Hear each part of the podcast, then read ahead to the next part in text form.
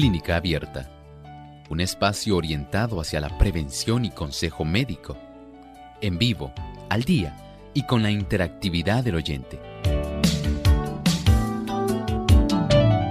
Clínica Abierta, poniendo al doctor a su alcance para un diálogo claro y honesto, porque nos importa su bienestar y salud.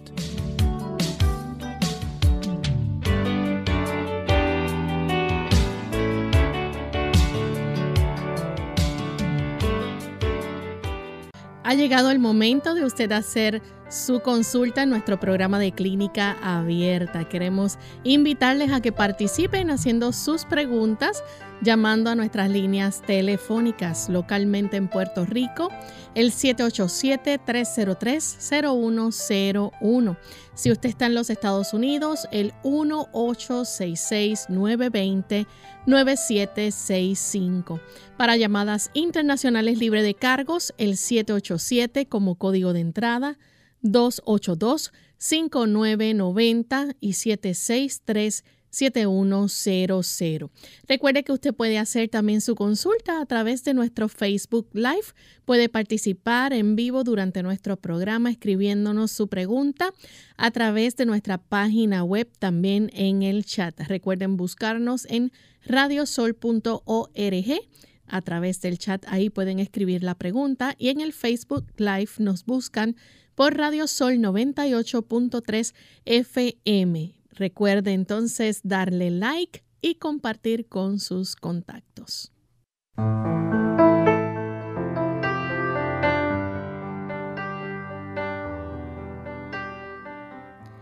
Estamos muy contentos amigos de poder compartir con ustedes en esta edición de Clínica Abierta, donde usted puede hacer su consulta. Queremos invitarles a que participen en el día de hoy. Nuestro cuadro está totalmente disponible para recibir sus consultas, así que estamos listos para recibirles. Y en esta ocasión me acompaña la doctora Esther García, quien estará contestando sus preguntas. Saludos, doctora, ¿cómo se siente en el día de hoy? Saludos, Lorraine. Muy bien, gracias a Dios y contenta, con gozo por estar compartiendo aquí con la familia de Clínica Abierta a la cual pedimos una gran bendición y dirección del Señor, a nuestro personal técnico y a ti como nuestra gerente también, y a nuestros amigos que día a día están conectados con nosotros. Es un gusto tenerle aquí con nosotros, así que a los amigos que nos escuchan aprovechen esta oportunidad, ¿verdad? Para que puedan hacer sus consultas. Y queremos enviar saludos muy especiales a los amigos que nos escuchan en nuestra emisora de eh, Guatemala. Allá tenemos una gran variedad de emisoras que retransmiten nuestro programa. Tenemos Estéreo Salvación en San Pedro, Unión Radio y Orión Estéreo 102.7 FM, Radio Educativa 93.5, Radio Eden Estéreo 92.7 FM, La Voz de los Tres Ángeles 104.7 FM en Tacaná, San Marcos. Así que para nuestros amigos allá en Guatemala, cariñoso saludo desde acá, desde Puerto Rico. Así que vamos a compartirles en esta hora el pensamiento saludable para hoy. Además de cuidar tu salud física, cuidamos tu salud mental. Este es el pensamiento saludable en clínica abierta.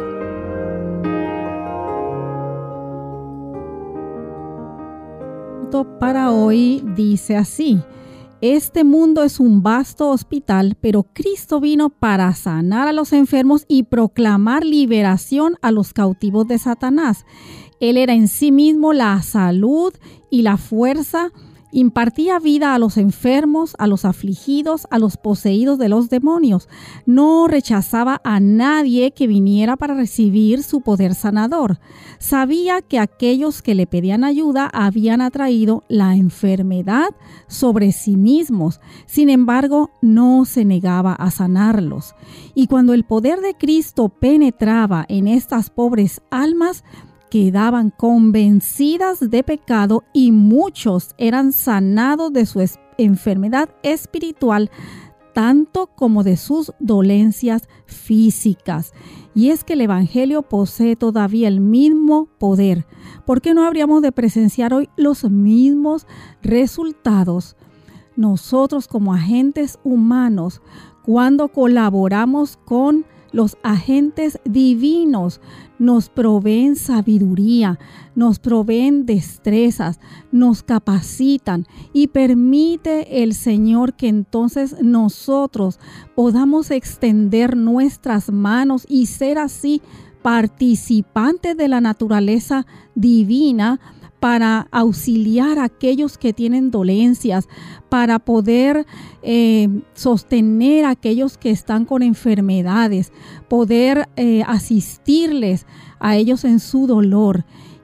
Saben, este es básicamente el modo en el cual el cielo administra el, el impartir el poder divino a aquellos que tanto lo necesitamos. Gracias a la doctora Esther García por compartir con nosotros este pensamiento saludable y estamos listos amigos para comenzar con sus llamadas. Tenemos a María, ella nos llama de la República Dominicana. María, bienvenida. Porque no la oía y hay Loren también. Yo la escuché en estos días. Eh, doctora, es para mí, para mí, la esposa de mi sobrino que tiene ocho días con una infección en los riñones, con esa fiebre que no le cede ni y es y flema y también este no tiene cálculo. Yo la escucho de aquí, Estel. Sí. Del radio, de mi, de mi teléfono, que no tengo radio. Entonces, ¿qué usted me diría con su... Está bebiendo levofloxacina, que le recetó la doctora, su uróloga. Pero yo quiero que usted me diga qué, qué tratamiento se le puede dar a este caso. Le pregunto, le pregunto, no, no, no sé, no sé quite todavía. Eh, ¿Le diagnosticaron infección en los riñones o infección urinaria? Urinaria en, los riñones, dice ella, que le salió el, le salió este, la radiografía, infección en los riñones, dice, porque me salió que ella me dijo que, le, ella dijo que le, le, dijeron. Sí, mire, gracias y un dolor que no cede, no le cede. Sí, no. Esto tiene que ser consultado con un infectólogo o con un nefrólogo, porque ya estamos hablando no solamente de una infección de vías urinarias bajas que tiene que ver con la uretra, con la vejiga, sino que ya usted me está presentando una situación de infección renal. Es algo serio. Así que puede ser una glomerulonefritis. Entonces, esto sí que tiene que tratarse de una forma más seria, más agresiva. Tiene que ir a su médico porque ya usted me ha revelado que le han hecho estudios y se ha confirmado que la infección sí está en el riñón. Así que es importante, es esencial que visite a su especialista para que le den el tratamiento adecuado ya que además de los estudios que mencionó, pues seguramente le tienen que haber realizado estudios y análisis de su orina y de además de toda su otra sintomatología como usted lo ha referido. Vaya entonces a recomendarle que no falte de asistir a su recomendación médica para que pueda llevar el tratamiento adecuado y no tenga ninguna complicación seria que puede eh, traducirse en una infección de eh, generalizada de su organismo como es una septicemia. Tiene que tratarse de inmediato. Tenemos en esta ocasión a Vivian. Ella nos llama desde Boston, en los Estados Unidos. Adelante, Vivian. Sí, buenos días, bendiciones para todos. Igualmente. Navidades. Quiero eh, decirle a la doctora que yo tengo una sobrina que cuando le llega la menstruación se pone bien mala, con mucho dolor, mucho dolor, que a veces no puede ir ni siquiera a la escuela y su mamá está, mi hermana está muy mortificada por eso. ¿A qué se deberá ese ese ese dolor tan fuerte que le da cuando ella tiene su, su menstruación? Solamente una sola pregunta. Sí, una sola pregunta por persona, por llamada. Gracias. Sí, muchas gracias a usted por su pregunta y la preocupación que tiene por ella. Y lo que ocurre es que cuando se presentan así eh, menstruaciones o periodos, ¿verdad? Menstruales muy dolorosos, es que hay una gran predominancia estrogénica y esto es debido a la dieta y también a, o sea, la alimentación y al estilo de vida que llevan las personas. Es decir, si en la alimentación eh, está consumiendo productos de los cuales le van a generar procesos de inflamación en su sistema y particularmente en su sistema reproductor, pues esto va a inducir ese dolor que la hace hasta eh, impedir, ¿verdad? Más bien acudir a sus estudios, realizar sus actividades diarias normales como por ejemplo alimentos que son cárnicos de cualquier tipo, carnes blancas, carnes rojas, derivados, por ejemplo, eh, consumir mucho huevo, eh, consumir derivados como queso, leche, mantequilla. No solamente los alimentos estos de origen animal, eh, son inductores de este tipo de procesos inflamatorios, los cuales generan mucho dolor por el hecho de que contienen una gran cantidad de grasas, ácidos grasos como el ácido araquidónico. Y esto se va a traducir en nuestro cuerpo al consumirlos en prostaglandinas que son proinflamatorias. No solamente eso, si los estilos de vida de ella no se expone al sol, no realiza ejercicio regularmente, que haga algún deporte al aire libre, al sol, que se esté desvelando o trasnochando, que no se vaya a descansar por la noche temprano, pues todo esto se va a unir para que estos periodos sean muy dolorosos, no solamente eso, sino que también puedan generar mucho sangrado que se traduce en muchos coágulos. Así que le recomendamos evitar, por ejemplo, la cafeína. Hay jóvenes que toman demasiados refrescos o sodas que contienen café. Todo esto contribuye a este tipo de síntomas. Cuando ella deje este tipo de sustancias, lleve una dieta más saludable, consuma más ensaladas verdes, vegetales, frutas, eh, cereales que sean integrales, su avena integral, su harina de maíz integral, eh, de cebada, de centeno. Eh, de amaranto, de quinoa. Estos son cereales integrales que le van a proveer nutrientes que la van a ayudar a que tenga energía que le van a ayudar para que entonces ella pueda eh, tener un sistema reproductor sano porque tiene una gran cantidad de antioxidantes, particularmente la vitamina E. Y además eh, que tenga un estilo de vida activo al aire libre y al sol.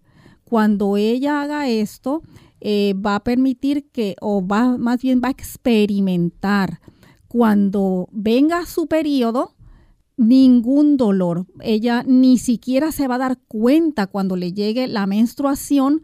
¿Por qué? Porque no está ingiriendo alimentos proinflamatorios y además está ayudando al sistema a que pueda eliminar toxinas, a que pueda eh, eliminar eh, el estrés que también produce inflamación y de esta manera va a tener un ciclo menstrual saludable e indoloro. Vamos en este momento a hacer nuestra primera pausa y cuando regresemos continuaremos con más de sus preguntas. Regresamos en breve. ¿Cuándo se trata de un ataque al corazón? Hola, les habla Gloria Rojas con la edición de hoy de Segunda Juventud en la Radio, auspiciada por AARP. Hace unos años mi mamá estaba parada en mi cocina y se quejó de un dolorcito en el pecho, pero insistía que no era nada. Llamamos al 911 Llegaron la policía, los bomberos y por último la ambulancia. Sí, era un ataque al corazón. Pudo haber muerto por no querer molestar a nadie. Así somos. La Asociación Americana del Corazón tiene un folleto que explica claramente cuándo el dolorcito en el pecho es simplemente un dolorcito y cuándo es un ataque al corazón. Un malestar en medio del pecho que dura más de unos minutos o que se va y vuelve, quizás acompañado por una presión incómoda. El dolor que se extiende al hombro y al brazo, quizás a la espalda, al cuello o a la mandíbula o al estómago. Sudores, dificultad para respirar, náusea, mareo. Todos estos síntomas, o solo algunos de ellos, pueden indicar que se trata de un ataque y no se debe esperar. Para obtener una copia del folleto en español, llame al 1 800 242-8721. Puede salvar su vida o la de un compañero. Nuestro programa se hace posible por el patrocinio de AARP. Para más información visite aarpsegundajuventud.org. Rebeca, ¿podemos hablar? Contéstame, hija, responde. Esta niña me tiene preocupada. No tiene ánimo de nada. Se enoja sin razón. A veces son las dos de la madrugada y no está durmiendo. Es como si estuviera ansiosa, preocupada por algo. Y si duerme, se levanta de un humor pésimo. No come y se distrae muchísimo. Actúa como si estuviera en otro planeta. Yo creo que debo acudir a un profesional en la salud. Esto no parece normal.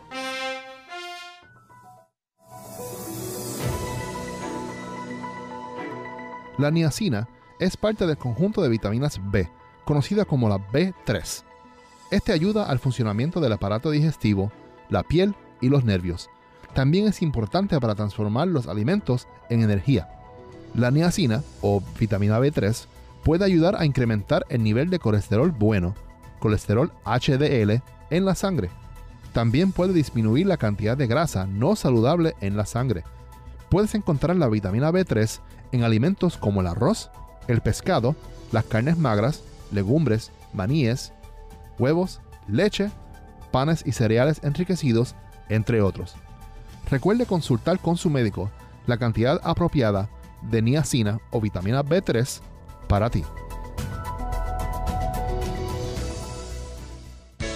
Unidos con un propósito, tu bienestar y salud. Es el momento de hacer tu pregunta llamando al 787-303-0101 para Puerto Rico, Estados Unidos 1866-920-9765 y llamadas internacionales al 787-763-7100 o al 787-282-5990.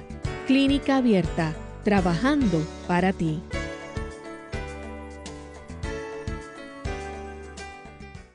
Clínica Abierta.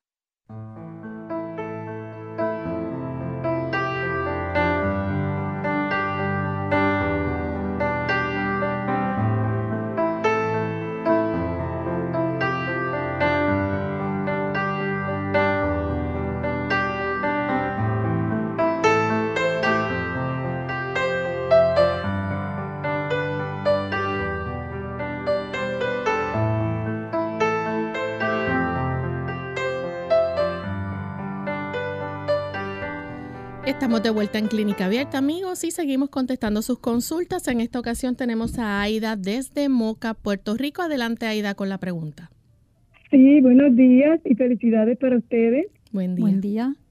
Igualmente. Le hago la siguiente pregunta. ¿Qué me recomienda usted para una persona que tiene el síndrome del intestino irritable? ¿Qué alimentos no debe comer y qué medicamentos usted cree que debe utilizar para mejorar su salud? Gracias, Dios le bendiga.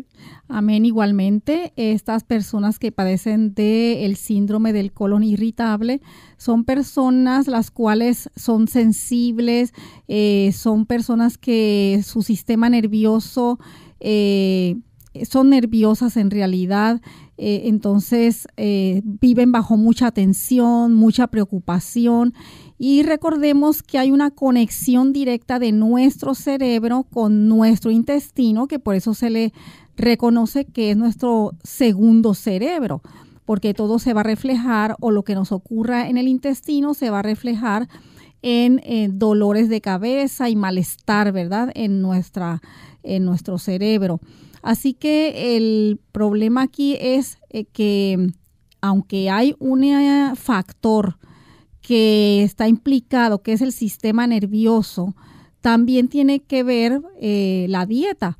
Mientras más productos irritantes se consuman, pues la, va a persistir este síndrome en el cual se caracteriza por episodios en los cuales hay eh, diarreas o también puede haber episodios de estreñimiento con mucho dolor. Es importante que entonces incluya una dieta libre de irritantes, es decir, debe de evitar el café, bebidas cafeinadas como los refrescos de soda, el chocolate, debe evitar el té negro, el té verde, el té rojo, otros tés que se llaman chai o el gano, todos estos tienen cafeína que le van a inflamar e irritar su sistema intestinal y va a contribuir para mayor dolor y también episodios de diarrea. Lo otro es, por ejemplo, eh, condimentos. ejemplo, el pique, el eh, canela, la pimienta, la nuez moscada, el clavo, eh, también estos pepinillos que vienen en vinagre, la salsa de tomate que tiene vinagre y azúcar, que es como la salsa ketchup o katsup. Lo otro es como las salsas que son orientales, como salsa soya, tamari, teriyaki. Este tipo de comidas que son orientales tienen este tipo de salsas.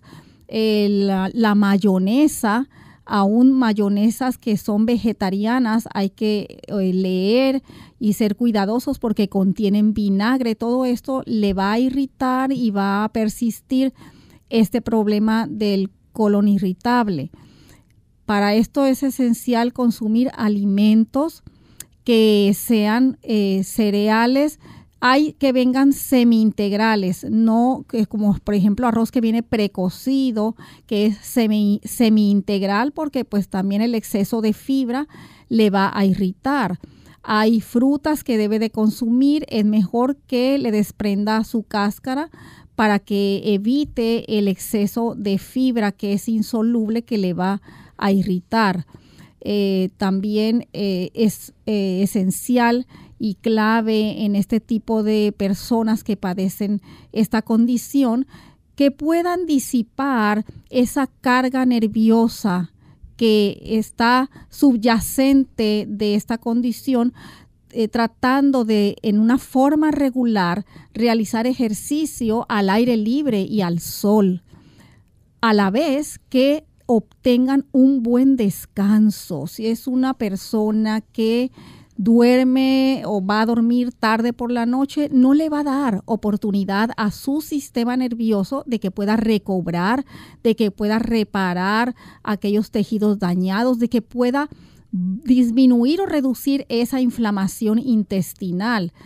Por lo tanto, el sueño que sea reparador a horas tempranas de la noche va a permitir que se liberen hormonas que eh, son antiinflamatorias para que entonces pueda reducir esta recurrencia de síntomas.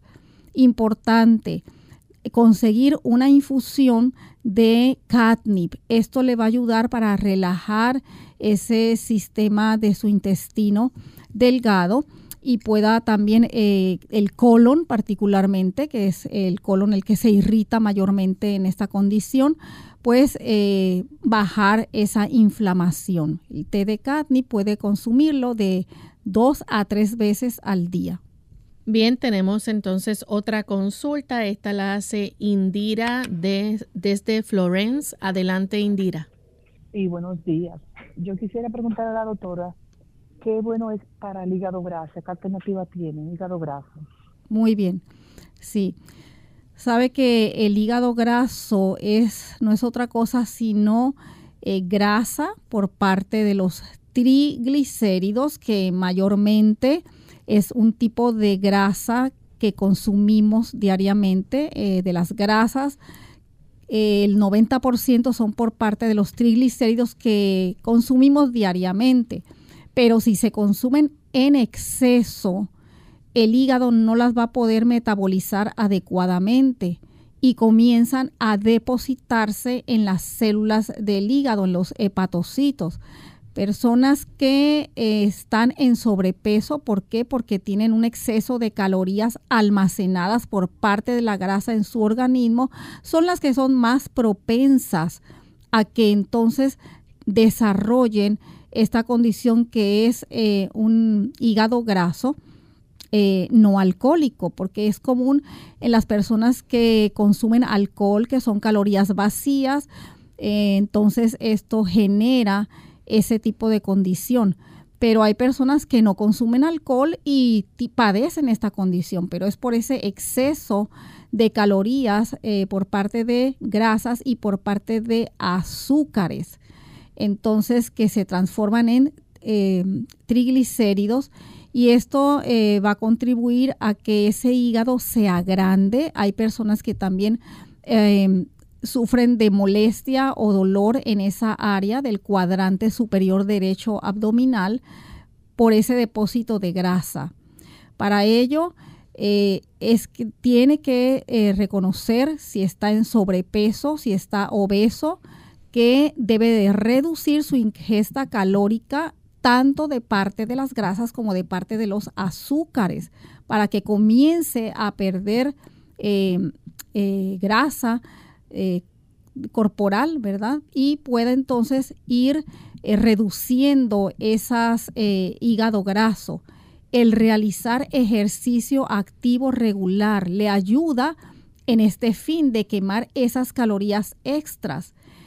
Es clave en este caso de proteger el hígado, porque si no se trata este hígado graso, va a redundar en cirrosis, es decir, contribuye para que entonces se dañen a tal punto los hepatocitos que no funcionen adecuadamente.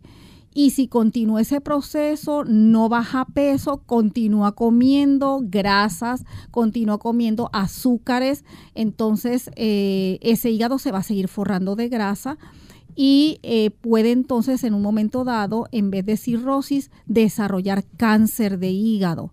Por lo tanto, le instamos a que tenga una dieta saludable, actividad física regular, que obtenga su peso ideal y proteja su hígado. Afortunadamente, Dios en su botiquín en la naturaleza ha dispuesto plantas, por ejemplo, como el, el diente de león, es importante, es clave, es básico para que pueda entonces proteger su hígado y además acelerar eh, su función en el metabolismo de las grasas y liberar, eh, descongestionar a ese hígado de las grasas. El cardo lechero también es otra planta que es hepatoprotectora y le va a ayudar con este fin de poder eh, acelerar ese metabolismo de esa grasa que está ahí depositada.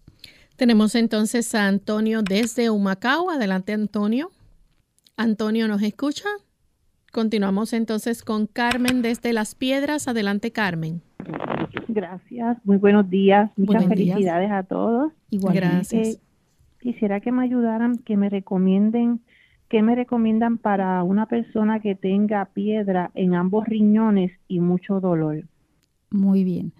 Eh, cuando se depositan estos cálculos en los riñones, eh, son personas que pueden ya tener herencia un factor hereditario en ello que está por lo tanto creando esa formación de litiasis renal.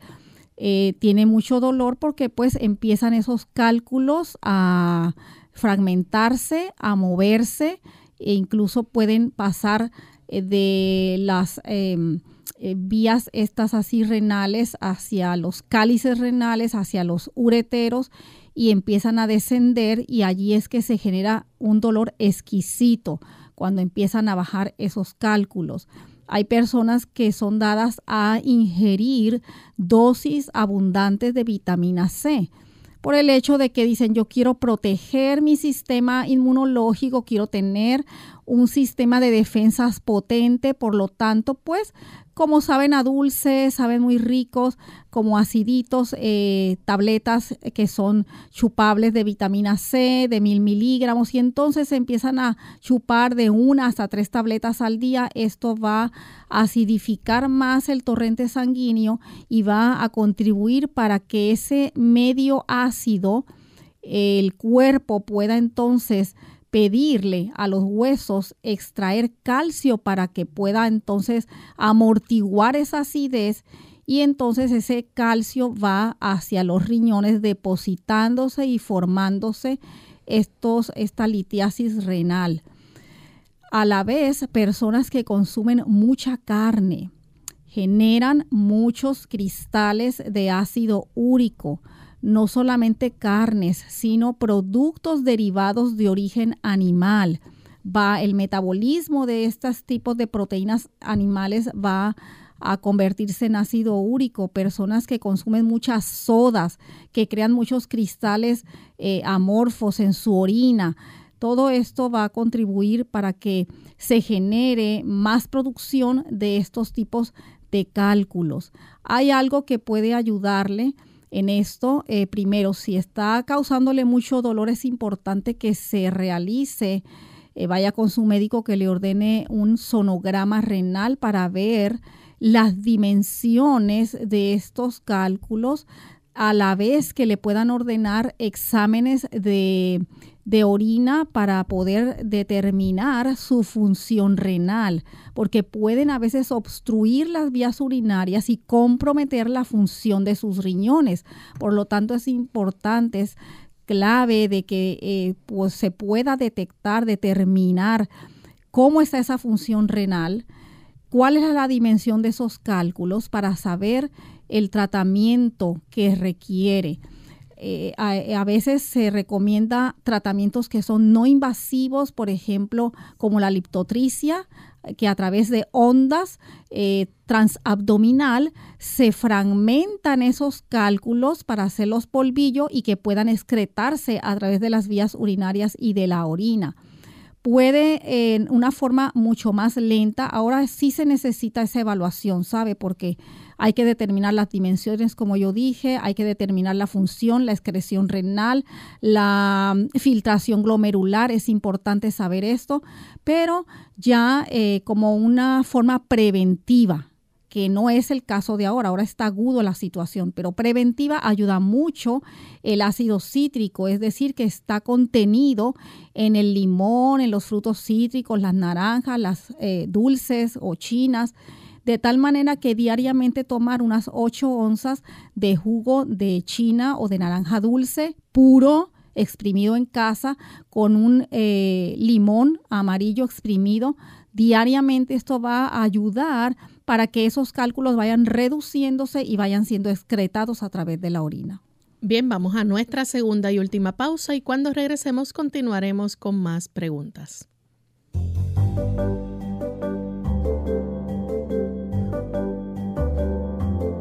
Prevención es salud. Infórmate y aprende. 10 beneficios del Cale. El cale es un nutritivo alimento que cuenta con una gran cantidad de antioxidantes y otros elementos que combaten enfermedades. Este solo contiene 35 calorías por taza y también tiene efectos sobre la salud emocional. ¿Qué esperas para probarlo? 10 razones para incluirlo a tu dieta. Estos 10 beneficios que existen del cale, por lo que lo hacen esencial para tu salud, son muy importantes. Primero, te da muchísima energía. Segundo, es rico en fibras y tiene pocas calorías. Una taza contiene 36 calorías, 5 gramos de fibra y 0 gramos de grasas. Tercero, tiene más hierro por caloría que la carne de res. Cuarto, contiene dosis altas de vitamina K. 5. Tiene propiedades desinflamatorias. 6. El cale es un poderoso antioxidante. 7. El cale ayuda a bajar los niveles de colesterol. 8. Es rico en vitamina A. 9. Contiene vitamina C. 10. El cale tiene más calcio que la leche de vaca si lo contabilizamos calóricamente. Para aquellos que no saben cómo es el cale, el cale se parece mucho a la lechuga, solo que es bien rizadita y un color de verde bien oscuro. Así que cuando la veas, por encima parece a los ramilletes de brócoli, pero si miras la parte de atrás, realmente son como las hojas de lechuga. Son suficientes razones para incluir en tu dieta el cale. ¿Quieres vivir sano? El estrés es una respuesta del organismo que pone al individuo en disposición de afrontar situaciones interpretadas como amenazas. En exceso, daña profundamente nuestro cuerpo, mente y relaciones interpersonales. Pero hay cosas que puedes hacer para combatirlo. Toma de 6 a 12 vasos de agua por día. Mantente activo. Limita el consumo de azúcar y exceso de grasa en la dieta. Come verduras y frutas todos los días. Descansa lo necesario y ten momentos de esparcimiento. Habla de tus problemas con alguien. Expresar la situación Contar lo que sucede hace bien y es una postura saludable. Si no puedes cambiar el ambiente, entonces cambia tú. Todos podemos crecer y madurar emocionalmente.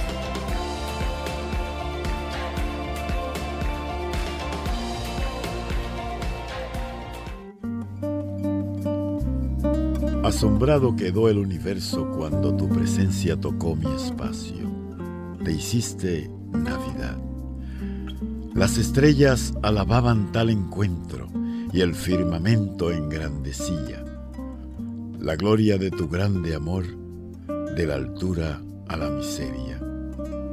No fue en un espléndido palacio cuando tu presencia tocó mi espacio.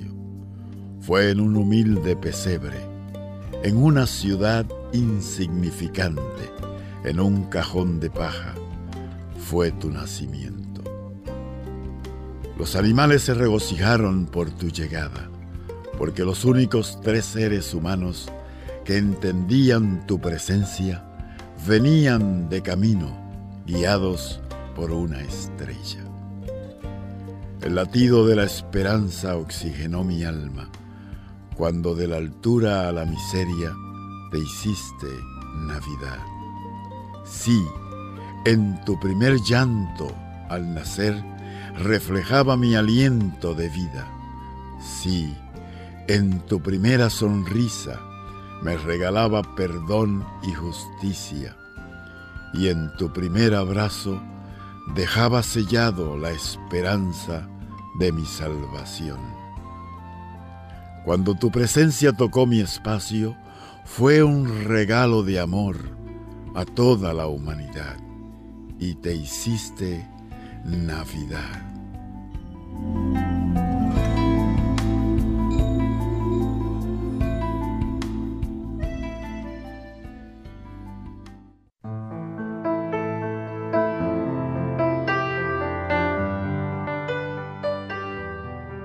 Continuamos con Clínica Abierta y tenemos a Ariel que nos llama de San Juan, Puerto Rico. Adelante, Ariel.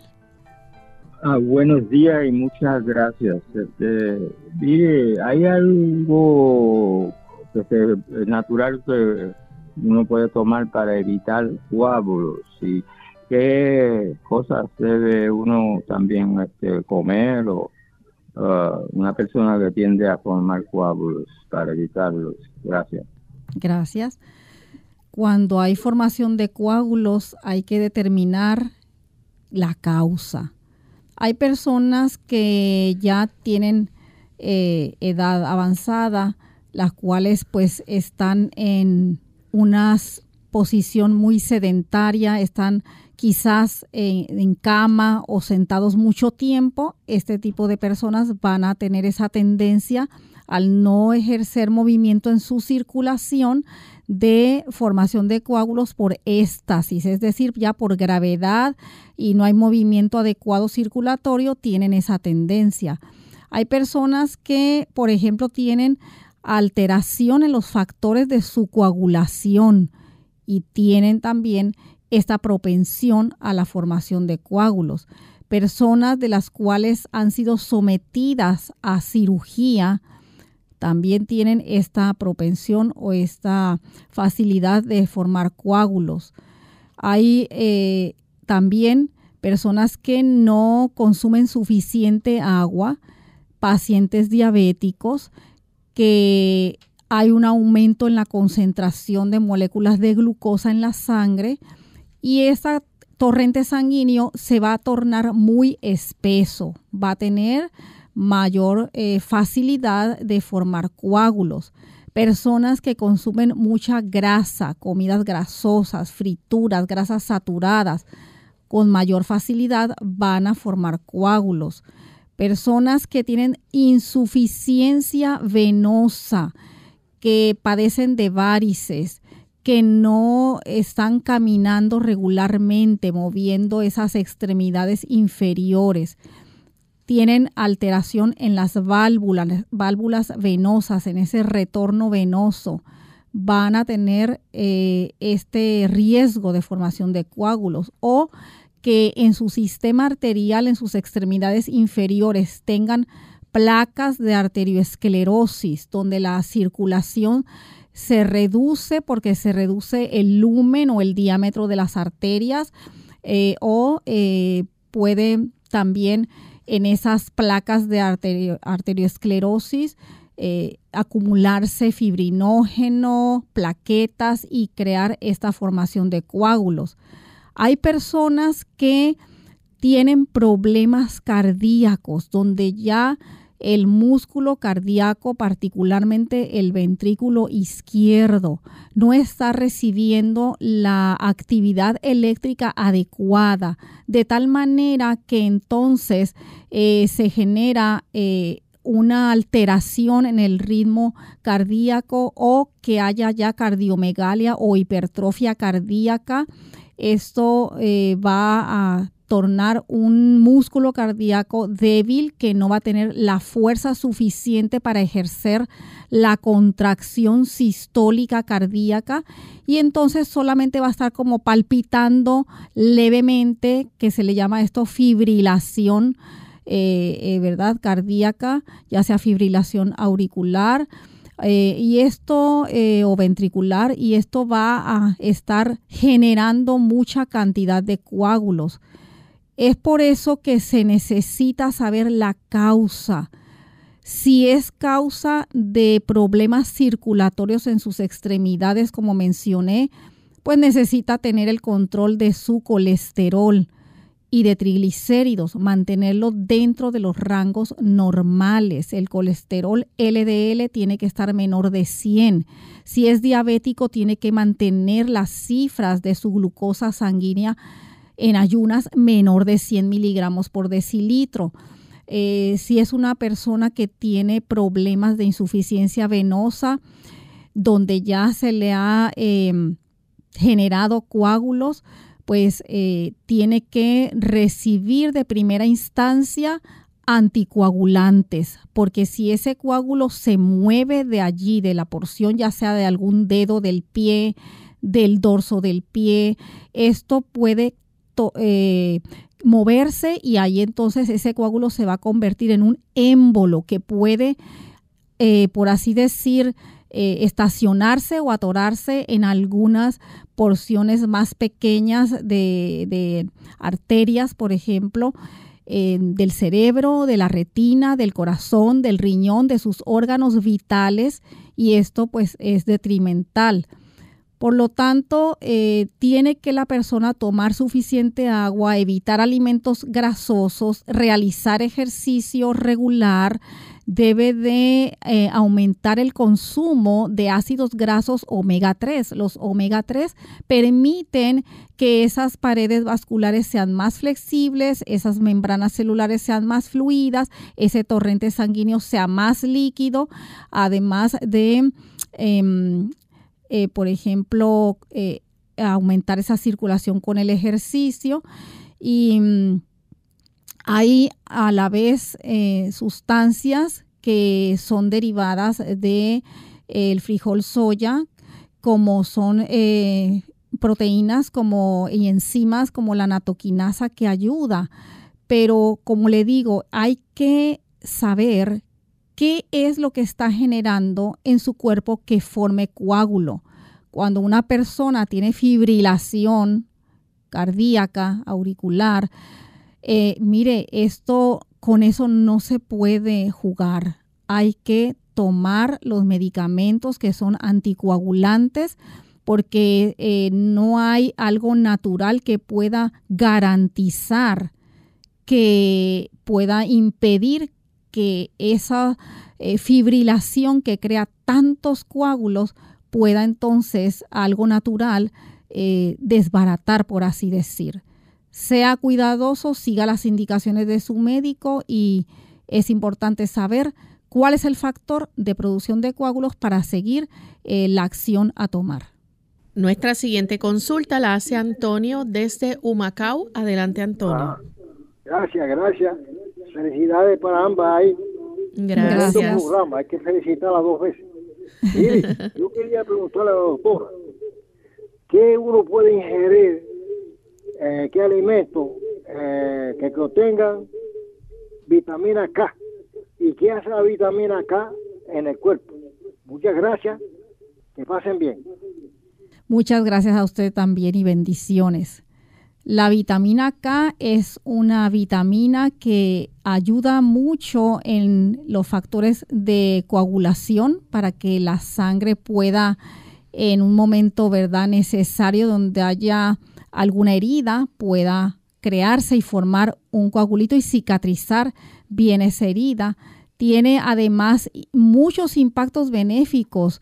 Eh, otro de ellos es ayudar hasta a nuestros huesos, particularmente la vitamina K2, permite que entonces ese calcio se absorba mejor.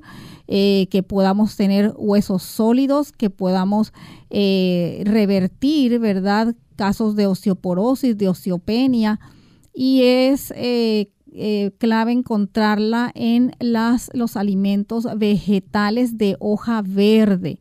Por ejemplo, todas las acelgas, espinacas, lechuga que se llama kale, em, las lechugas romanas, el celery, todo lo que es verde, esto le va a, a mm, proporcionar una cantidad muy buena de vitamina K que le va a ser de gran beneficio para su organismo. Tenemos entonces a María, ella nos llama de Añasco, Puerto Rico. Adelante, María. Sí, buenos días. Este, quería que me dé orientación con relación a un desgaje muscular, cómo restaurar este pues la, la condición es que cuando la rotación del brazo le duele mucho y también tiene un poquito de hematoma en esa área. ¿Qué me puedes recomendar? Gracias. Estos desgarros ocurren cuando hay un movimiento eh, violento o que esos músculos están fríos, por lo que me mencionó usted, es en el hombro. En esos músculos del hombro es común que ocurran por levantar cosas pesadas, por empujar objetos pesados, puede ocurrir esos desgarros. Es muy doloroso, eh, es pues eh, está comprometido en este momento porque ya usted me dice que ya ha generado como un tipo de equimosis o hematoma en el área. Eh, debe de ser evaluado ah, para ver el grado. Esto se logra saber con este tipo de estudios que son de imágenes de resonancia magnética para saber el grado y qué músculos están implicados. Los músculos allí en el, en el, en el hombro hay varios, eh, uno de ellos es el supraespinoso, otro conjunto de músculos que se le llama el manguito del rotador. Entonces, cuando ocurre este tipo de lesiones, pues eh, a veces el médico va a recomendar una evaluación y tratamiento de tipo em, eh, de estos fisiatra para que pueda ayudarle con masajes, con calor, eh, a veces con eh, hidroterapia de contraste que se aplica frío y calor para ayudar a que baje la inflamación, también para aumentar la circulación, que traiga elementos antiinflamatorios y que pueda eh, cicatrizar eso. Si es ese desgarro muy extenso, como le digo, que se puede determinar con este tipo de estudios, pues entonces puede ya requerir eh, suturar, o sea, un procedimiento quirúrgico, si le está limitando mucho el movimiento de rotación de ese brazo hacia el frente, hacia atrás, de extensión, de abducción, eh, que ponga su brazo contra su pecho, que pueda elevar ese brazo. Si hay limitaciones en todos estos tipos de movimientos del hombro, pues hay la lesión es extensa.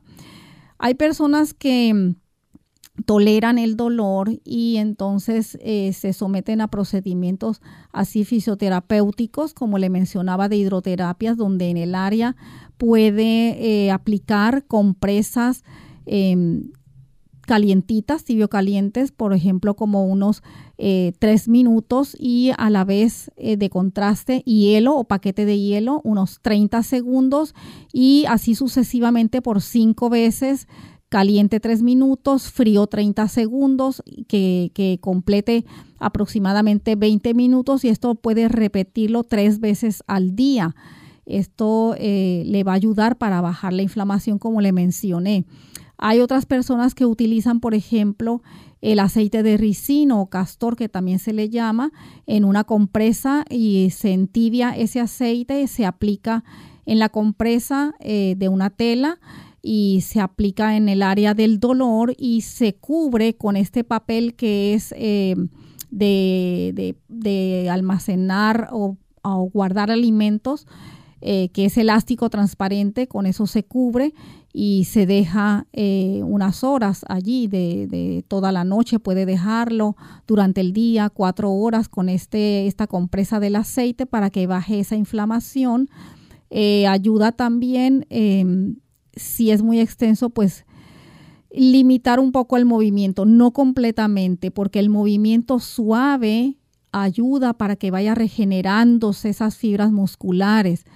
Si eh, no es muy extenso, ese desgarro puede durar en repararse hasta 6 a 9 meses, pero tiene que realizar este tipo de procesos de terapias que hemos mencionado. Si no, si es muy extenso, entonces sí va a requerir eh, procedimiento quirúrgico para suturarlo.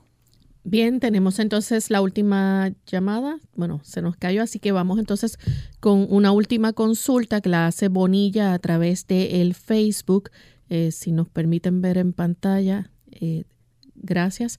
Tenemos a Bonilla Suri de República Dominicana. Ella pregunta algo para los, eh, eliminar los quistes renales.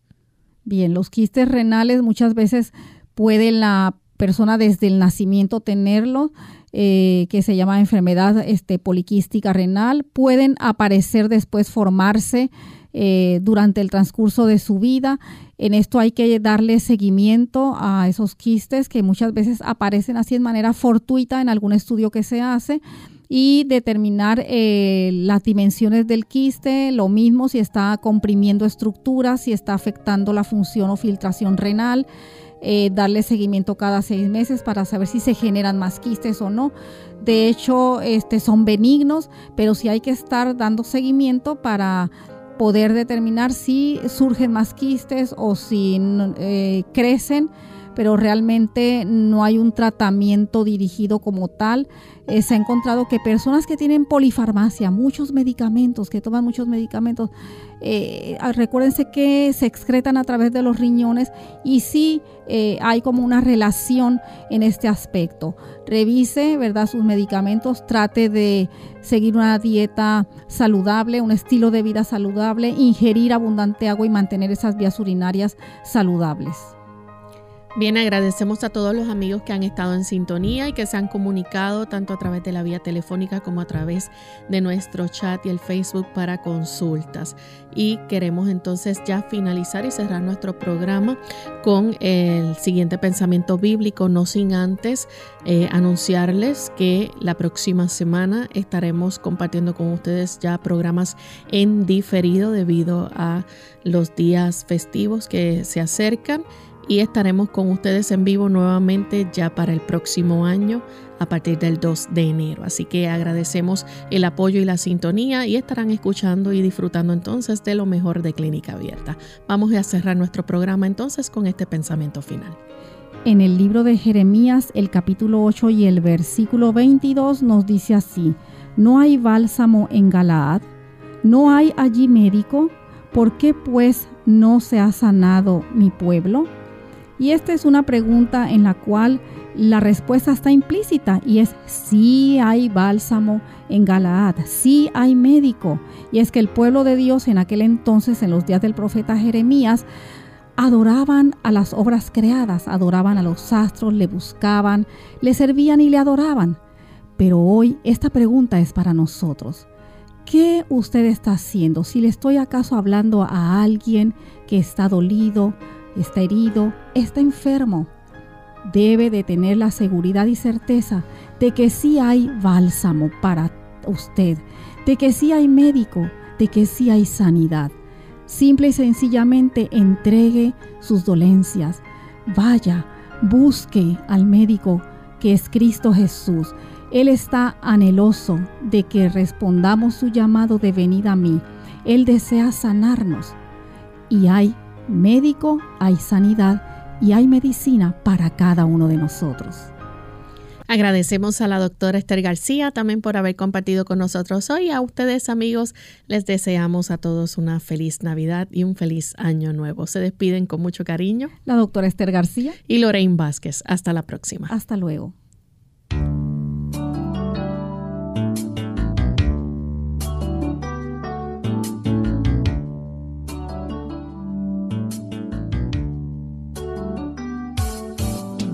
Clínica Abierta. No es nuestra intención sustituir el diagnóstico médico. Antes de poner en práctica cualquier consejo brindado en este programa, usted debe consultar con su médico. Hasta la próxima.